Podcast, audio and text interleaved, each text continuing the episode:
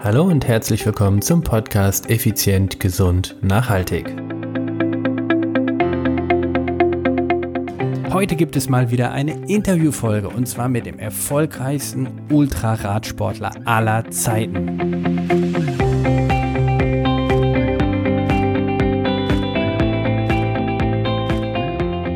Hallo und herzlich willkommen hier bei Effizient, Gesund und Nachhaltig. Ich bin's wieder, Stefan. Stefan Schlegel, dein Unternehmer, Mentor und Podcaster. Und heute eine ganz besondere Interview-Episode. Ich unterhalte mich mit The One and Only, dem erfolgreichsten Ultraradsportler aller Zeiten. Ja, er lebt noch und er ist immer noch aktiv. Es dreht sich heute oder anders gesagt, mein heutiger Gast ist sechsfacher Race Across America Sieger. Und das bei neun Teilnahmen.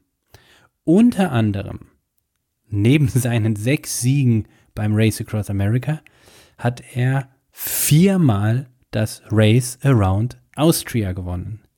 Zweimal wurde er 24 Stunden Weltmeister und ist mehrfacher Weltrekordhalter über verschiedene Distanzen oder Zeiten.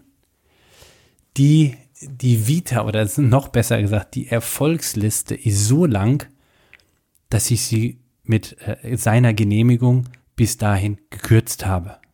Ich spreche von dem 1982 geborenen, in der Steiermark geborenen und lebenden Christoph Strasser. Ja, was was macht diesen Ausnahmemenschen so außergewöhnlich? Und was sind seine Philosophien?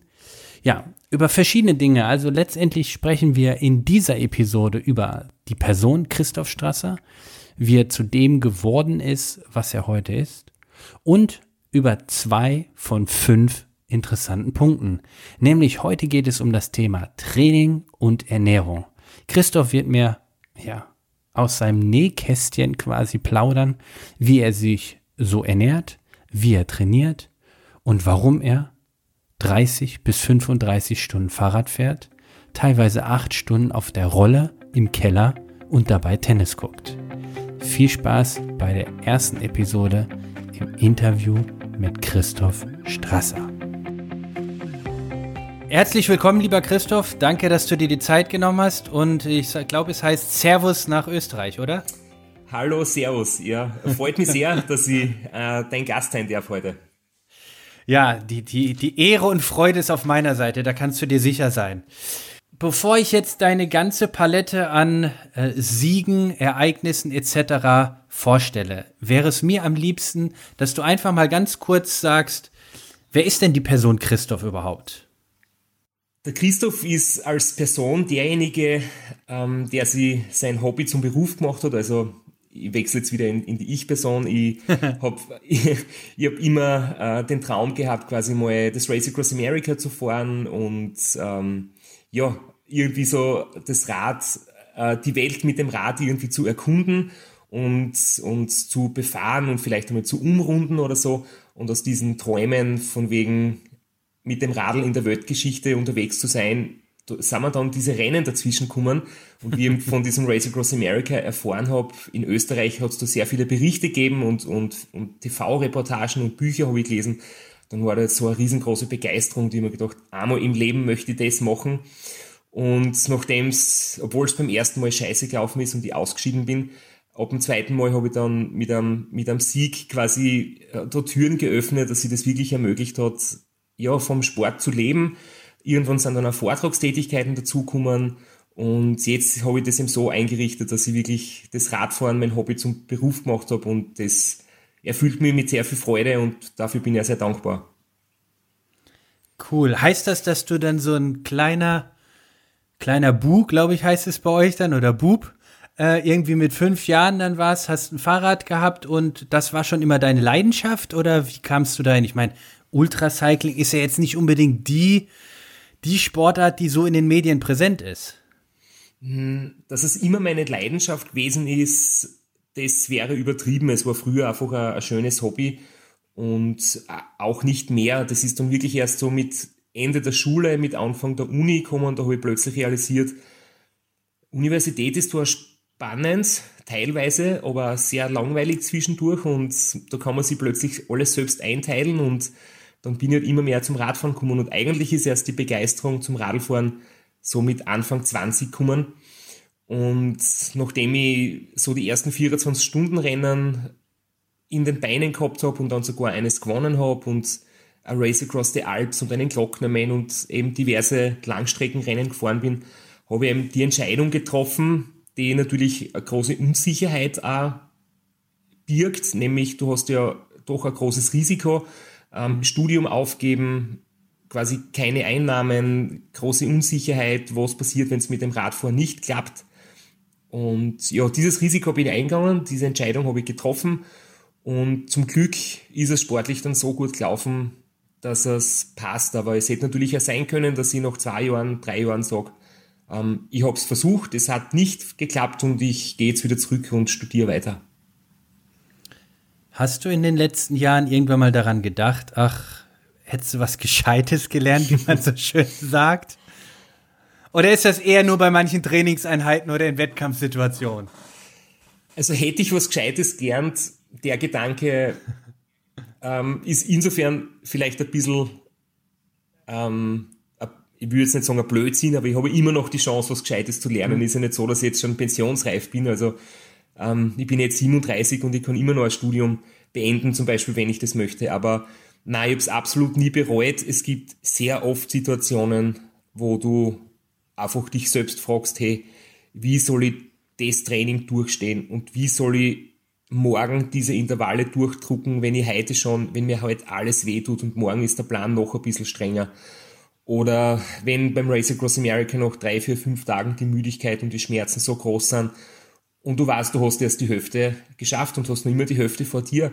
Da gibt schon Momente, die echt bitter sind, aber ich denke eigentlich immer mehr an, also bei den Rennen immer mehr an Pausen. Ich würde so gern Pausen machen und versuche mhm. dann zu betteln, meine Betreuer zu erklären, wir müssen jetzt eine Pause machen. Das wäre doch eine so intelligente Entscheidung, aber es ist ja zum Glück so, dass dann ich doch wieder sehr pflegeleicht bin, wenn meine Crew sagt, es gibt keine Pause, wir machen weiter, dann höre ich auf sie und es ist ja ganz wichtig, dass die Entscheidungen vom Betreuerteam kommen, nicht vom Athleten selbst. Mhm. Okay. Jetzt würde ich gerne, ich habe fünf Punkte vorbereitet. Der eine Punkt ist, das, äh, ist der Bereich Training, ein anderer ist Ernährung, Regeneration, Mindset und die Logistik. Mhm. Ich würde einfach so ein bisschen die Bereiche mit dir mal durchsprechen, wie dein Leben ist, wie deine Sichtweise zu diesen Dingen ist. Fangen wir mit dem Training an. Du als Berufssportler, wie häufig pro Woche trainierst du?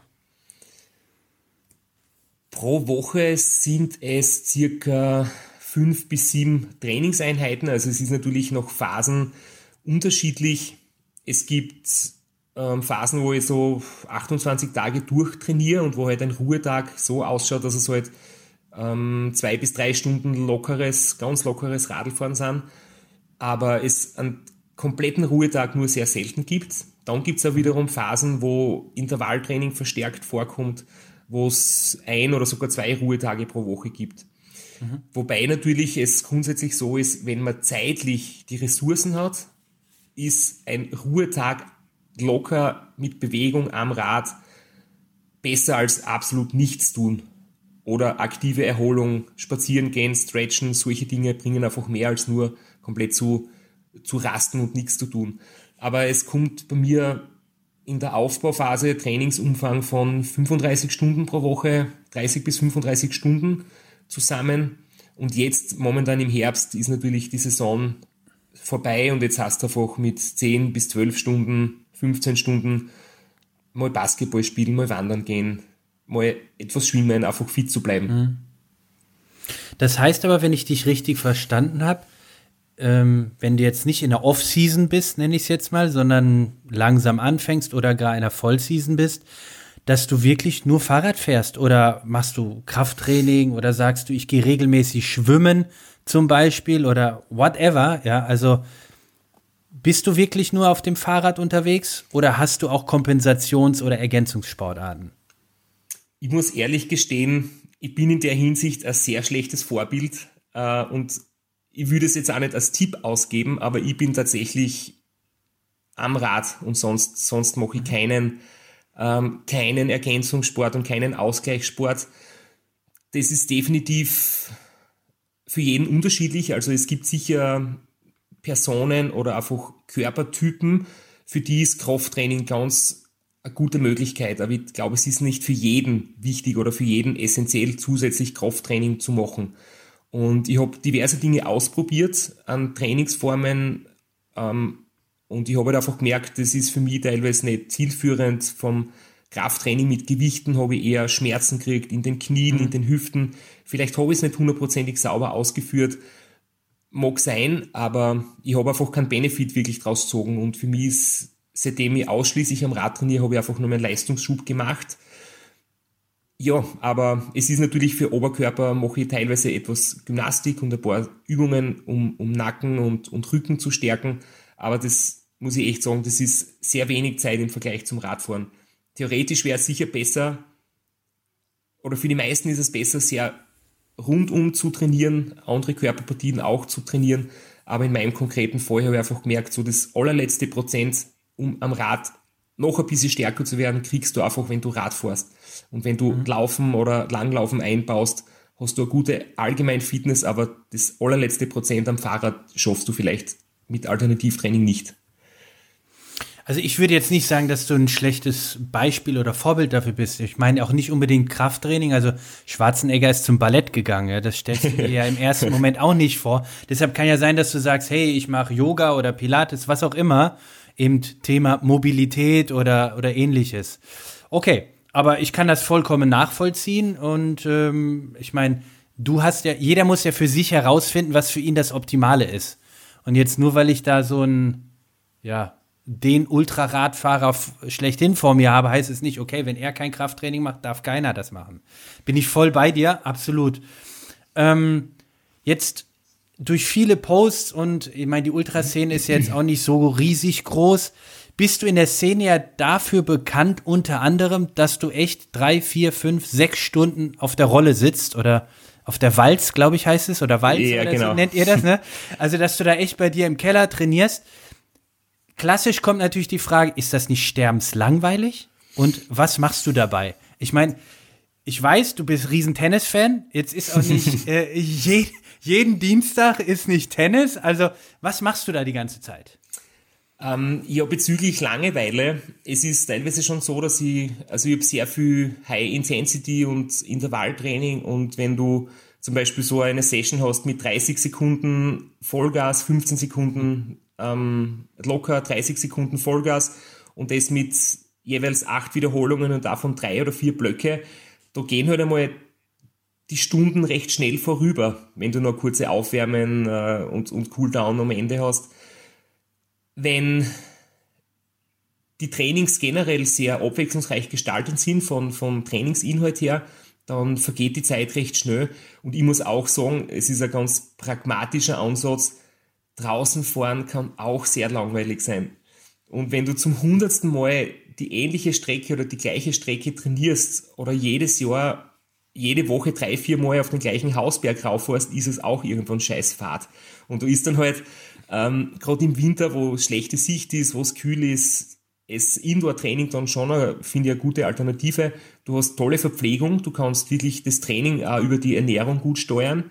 Zum Beispiel die erste Stunde nüchtern Training, danach regelmäßig Kohlenhydrate zuführen, ist halt, wenn du sieben Stunden im Freien unterwegs bist, schwierig. Mhm. Stimmt. Und wenn du neben dir so eine kleine Bar aufgebaut hast und so ein kleines Buffet und, und die Elektrolytgetränke und die Flüssignahrung griffbereit, dann hat es schon auch Vorteile. Und so ein Musikkonzert auf YouTube oder eben ein Fünf-Satz-Tennismatch bei den Australian Open, ähm, das ist jetzt schon was Geniales, das man sich sonst vielleicht zeitlich nicht anschauen kann. Und so verbringe ich meine Zeit und ich tue E-Mails schreiben oder Vorträge vorbereiten, diverse Sachen am Computer arbeiten. Das geht auch, wenn das Training locker ist nebenbei. Ja, okay. Okay, kann ich nachvollziehen. Vor allen Dingen die Sache mit den Intervallen. äh, wenn ich da ab und zu gucke, ich dann irgendwelche Fernseh, also Filme, Netflix oder was auch immer, und wenn ich dann solche Intervalle fahre, dann muss ich immer zurückspulen. Was hat er jetzt gesagt? Wo war er jetzt? Ich kann das echt gut nachvollziehen. Wie ist es denn bei dir? Hast du, also jeder Sportler hat ja so irgendwelche Schlüsseleinheiten, wo er für sich sagt, also die ziehen, die wirken bei mir echt richtig gut. Was ist denn bei dir so eine Schlüsseleinheit, wo du sagst, also mit der komme ich echt gut immer ein Stück höher vom Niveau?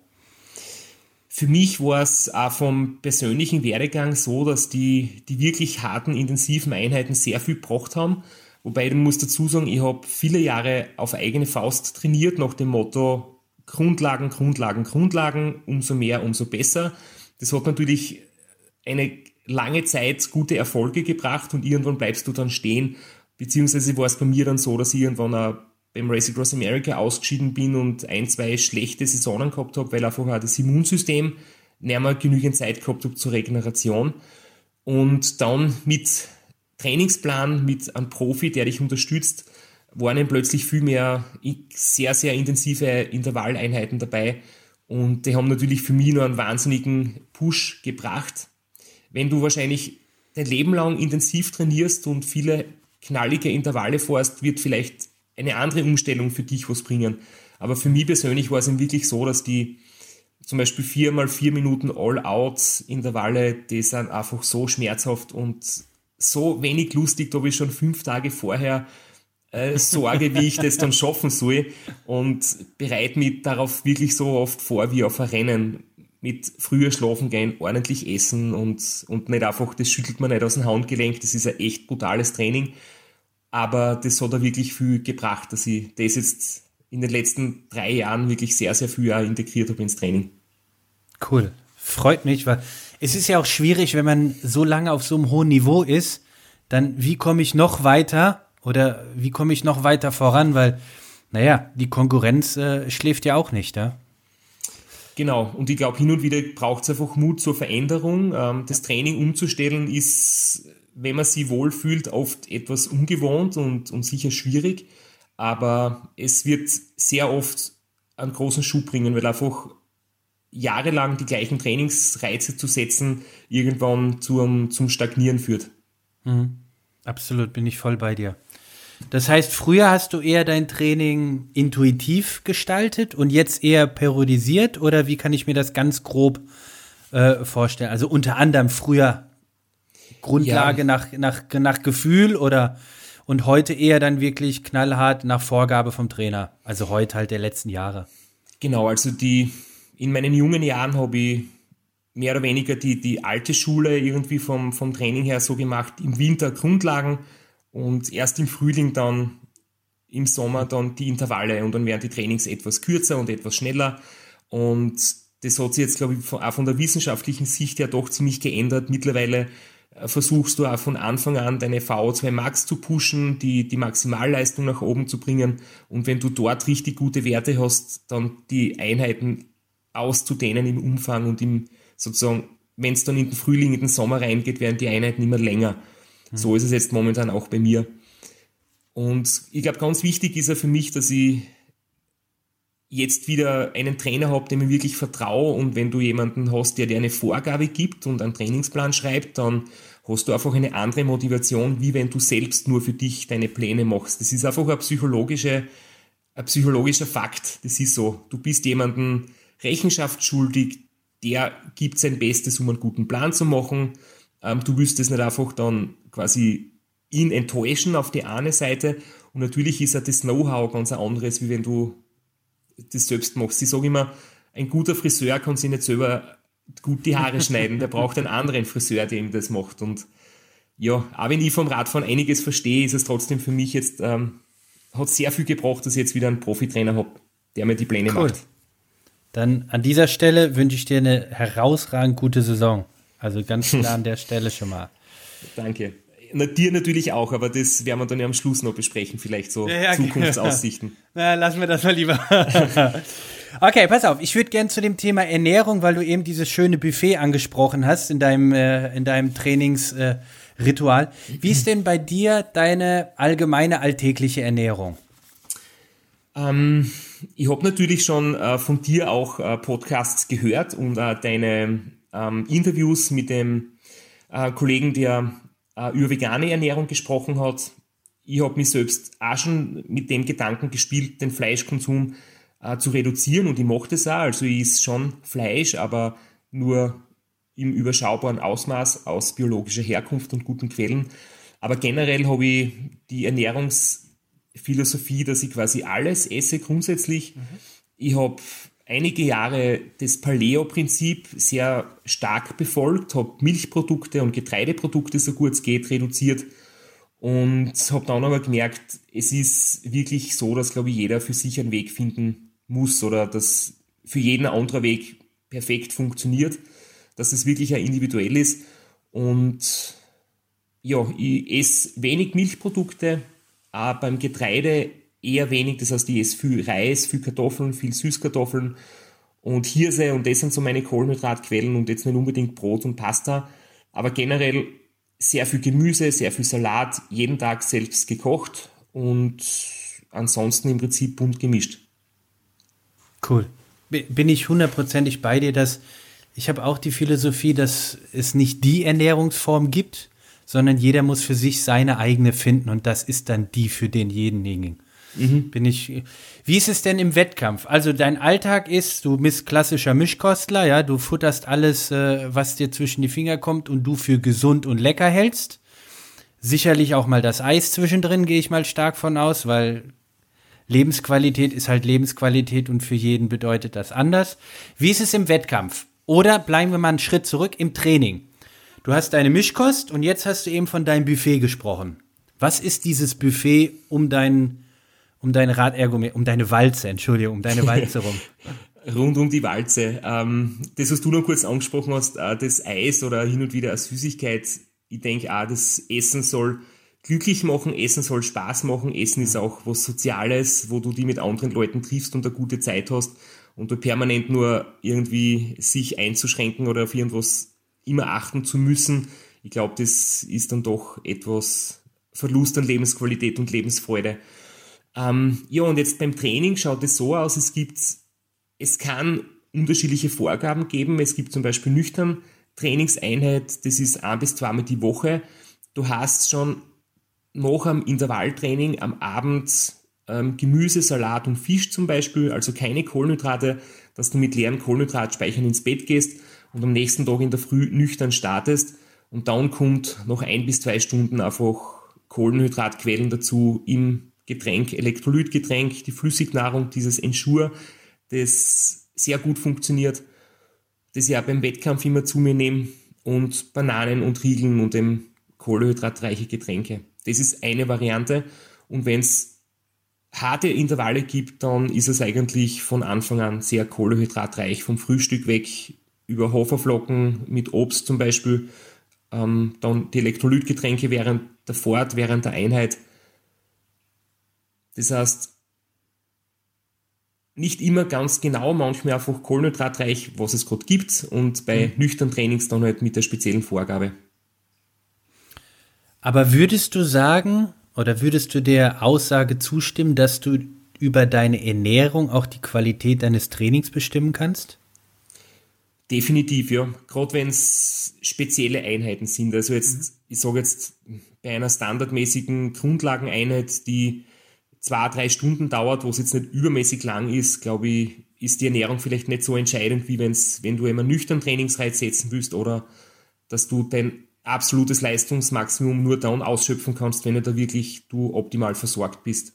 Wo mhm. zum Beispiel Salz sehr wichtig ist, Salzzufuhr während der Einheit, dass du da in kein, in kein, in kein Defizit kommst oder so. Mhm, okay. Wie sieht es im Wettkampf aus? Du hast vorhin ja, Ensure angesprochen. Ähm, erzähl mal ein bisschen, warum Ensure und warum ist das für dich so, ja, das, das Wettkampfgetränk schlechthin quasi? Ja, das hat sie eigentlich, den Tipp habe ich schon ganz früh vom Wolfgang Fasching bekommen, der hat das auch beim Race Across America im Einsatz gehabt. Und es ist eine sehr geschmacklich, ich finde es gut, viele sagen, es ist mittelmäßig oder es ist halt nur, es funktioniert halt, aber es schmeckt jetzt nicht so gut. Ich muss sagen, Schoko und Vanille ist wirklich sehr in Ordnung. Kann man auch übers Müsli drüber geben oder so, schmeckt echt gut. Ähm, ja, es hat einfach zwei Drittel Kohlenhydrate, dann hat es Eiweiß und Fett drinnen, plus die ganzen Mikronährstoffe. Es ist einfach wirklich sehr praktisch und das kommt auch noch dazu, wenn du bei einem Rennen dich ein Ernährungskonzept für ein Ernährungskonzept entscheidest, muss es natürlich qualitativ hochwertig sein, es muss aber auch überall erhältlich sein und simpel und reproduzierbar. Das heißt, wenn du jedes Mal deinen eigenen Garten dafür brauchst und irgendwie deinen Mixer, um dir ganz spezielle Mischungen selbst zusammenzurühren, dann ist das zwar eine coole Geschichte, aber das wird halt im Rennen in, über viele Tage, wenn du in Amerika durch die Wüste fährst, nicht funktionieren. Und dieses Ensure gibt es halt eigentlich in jedem Supermarkt in ganz USA und in Österreich in der Apotheke. Oder kurze Werbeeinschaltung, man kann es auf meiner Webseite bestellen. ähm, das heißt, es ist leicht erhältlich und das kommt auch dazu und deswegen bin ich von dem ziemlich überzeugt und es funktioniert einfach sehr gut und ist ein Magengurt verträglich. Okay, kannst du meinen Zuhörern ganz kurz mal erklären, was ist denn Ensure oder wo kommt das her? Ursprünglich aus dem Pflegebereich, also für Menschen, die eine Krankheit im Magen-Darm-Trakt haben oder die sich nicht normal ernähren können oder sie haben eine Verletzung am Kiefer. Dafür ist diese Flüssignahrung gemacht, um im klinischen Bereich kranke Menschen zu ernähren. Und irgendwer hat dann einmal probiert, beim Radlfahren funktioniert es anscheinend auch oder bei langen Läufen. Und deswegen hat es dann irgendwann auch quasi den, den Weg in den Sport gefunden. Mhm. Okay. Ich habe es ja äh, auch mit Ensure damals mal probiert. Das war nicht so meins. Ich habe dann ein Rennen mit Fresobin, ist quasi nur Konkurrenzprodukt, exakt das gleiche. Also wir reden hier quasi von enterale Nahrung, ähm, so wie du es eben gerade äh, ja auch schon beschrieben hast. Ich fand, es hat funktioniert. Ich hatte halt sehr viele Geschmacksrichtungen dabei. Ich bin halt jemand, der Brauen gar nicht mag. Also kein Schoko, kein Mokka. All diese Dinge waren für mich ein Albtraum. Aber das testest ja im Vorfeld eben aus. Ähm, also ich bin dann ganz klar übergegangen. Wir haben dann meine eigenen Suppen und Smoothies zusammengekocht. Mhm. Und für mich ist das das Perfekte. Ähm, und da sind wir wieder bei dem, was du vorhin gesagt hast. Jeder muss für sich selbst seine Ernährungsform finden, ob das im Alltag oder im Rennen ist. Und wenn es funktioniert, dann funktioniert es und dann, dann ist es das Richtige. Stimme ganz, ich dir absolut zu. Ja, ganz genau. Es ist einfach wichtig, sich im Training bei, bei längeren Einheiten schon zu überlegen, wie werde ich mich im Wettkampf versorgen, das zu testen, auch in Kombination mit den Getränken, bei verschiedenen Temperaturen, bei verschiedenen langen Trainings, das muss einfach wirklich, ich muss hundertprozentig sicher sein, das ist es und das funktioniert. Und dann ist es für mich ja immer noch wichtig, vor dem Rennen schon drei Tage vorher das umzustellen, weil es doch für den Körper ein ziemlicher Unterschied ist, ob du dich normal ernährst oder dann nur mehr mit Flüssigkeit. Und im Rennen ist es dann nicht wirklich so ausschließlich Flüssignahrung und Elektrolytgetränke, kein bissfeste Nahrung. Das klingt jetzt dann so brutal noch ähm, Einschränkung und es schmeckt scheiße und man hätte gern was Normales zum Essen. Aber irgendwie ist es halt einfach, ähm, man kann sich daran gewöhnen und nach dem zweiten, dritten Tag geht das Hungergefühl weg und man hat einfach, man fühlt sich recht wohl. Und ich muss das ehrlich ist ein Teil sagen, vom Rennen. es ist ein Teil vom Rennen. Und wenn ich mich selbst dann unterm, unterwegs frage, will ich gut essen oder will ich gut Radl fahren? Beides zugleich geht nicht. Und jetzt habe ich halt zwei Wochen im Jahr, wo ich alles aufs Radlfahren setze und in der Zeit gibt es halt Flüssignahrung und ein gutes Essen gibt es wieder drei Tage später. ähm, zwei Insider-Fragen. Die erste ist, wenn du deine enterale Nahrung, also dein Entschur, testest, testest du es auch bei hochintensiven Intervallen? Also weit über dem Wettkampfniveau oder eher bis zum Wettkampfniveau? Ich habe das schon überall getestet, aber das hat eigentlich auch nie große Probleme gemacht und für mich ist einfach auch wirklich auch vom, vom Praktischen her, wenn ich eine längere Ausfahrt mache, fülle ich mir das in die Trinkflasche, habe unterwegs kein Versorgungsproblem und ja, dann kommt es eben automatisch dazu. Aber nachdem ich das jetzt schon viele Jahre mache, mhm. habe ich da wirklich quasi schon so ein Vertrauen in das Produkt, das funktioniert für mich einfach. Aber du testest es jetzt immer noch im, Wettka äh, im Training zu Hause nochmal im Vorfeld. Ja, aber jetzt nicht mit dem Hintergedanken, es zu testen, sondern einfach, weil es auch im Training angenehm ist, weil ich okay. mhm. im Training dadurch auch die, die langen Trainingseinheiten einfach mit, damit, damit gut versorgen kann. Okay. Zweite Insiderfrage. Du hast gesagt, drei Tage vorher, vor dem Rennen, beginnst du quasi auf flüssig umzustellen. Jetzt gibt es ganz viele Menschen, die ich kenne, die dann eben sagen, ja gut, was ist mit dem Magen-Darm-Trakt? Der muss sich ja auch umstellen. Ich habe mit Ärzten gesprochen etc. Hand aufs Herz, direkt raus. Arbeitest du mit Einlauf und sonstigen Dingen oder schüttest du einfach von morgen auf heute quasi nur noch flüssig rein? Ich habe das tatsächlich einmal probiert, ähm, quasi so eine Darmreinigung zu machen vor der Nahrungsumstellung, aber es, es funktioniert auch anders. Es, ich stelle einfach um, Essen hört auf, Flüssignahrung geht los und du gehst dann noch zwei, drei Tage normal auf die Toilette und danach geht es irgendwann los, dass man, dass man weniger oft aufs Klo gehen muss natürlich. Mhm. Das ist das ist jetzt vielleicht ein etwas intimes Thema, aber Magen- und Darmgesundheit ist was extrem Wichtiges. Ich kann mich erinnern, bei meinen Misserfolgen, wo ich krank ausgeschieden bin beim Race Across America zweimal, da war es immer so, dass ich einen Durchfall gehabt habe. Und wenn deine Verdauung nicht funktioniert, wenn du Magen-Darm-Probleme hast, bist du einfach sehr anfällig und es ist fast sicher, dass du ein paar Tage oder vielleicht Stunden später ein anderes Problem dazu entwickelst, ein körperliches. Mhm. Und solange dein Magen-Darm top gesund ist und deine Verdauung perfekt passt, du bist du ziemlich safe und ziemlich, ich sag's jetzt theatralisch, unverwundbar. Du bist du einfach gut drauf und da wird da gesundheitlich wenig passieren. Mhm. Und natürlich ist es auch ein Hygienevorteil. Wer seltener aufs Klo geht, hat weniger ähm, Keime vielleicht am Sitzpolster in der Hose, weniger Sitzbeschwerden, es kann sich nichts entzünden und es ist ein Zeitvorteil. Du musst nicht zeitlich äh, WC-Pausen einplanen. Ich bin zum Beispiel beim letzten Race Around Austria jetzt 2020 genau einmal in dreieinhalb Tagen am Klo gewesen. Das war schon sehr unkompliziert und ich habe erfahren, dass der Zweitplatzierte, der Robert Müller aus Deutschland, am ersten Tag schon sehr, sehr oft Pause hat machen müssen. Er hat Durchfall bekommen, er hat die Ernährung nicht vertragen und da war eigentlich schon am ersten Tag das Rennen fast vorentschieden. Hat dir die Episode gefallen? Waren für dich auch da drin so viele wertvolle Nuggets und vor allen Dingen ja so viel Sympathie? Ein dufter Typ, wie ich finde, und sehr sympathisch. Und wie das Interview weitergeht, wir werden uns nämlich über das Thema Regeneration, Mindset, also das Mindset eines sechsfachen Race Across America Sieger, sowie über das Thema Logistik, also wie schafft er es überhaupt seinen Alltag zu koordinieren und wie ist das Leben eines Profisportlers. Darüber unterhalten wir uns in der nächsten Episode.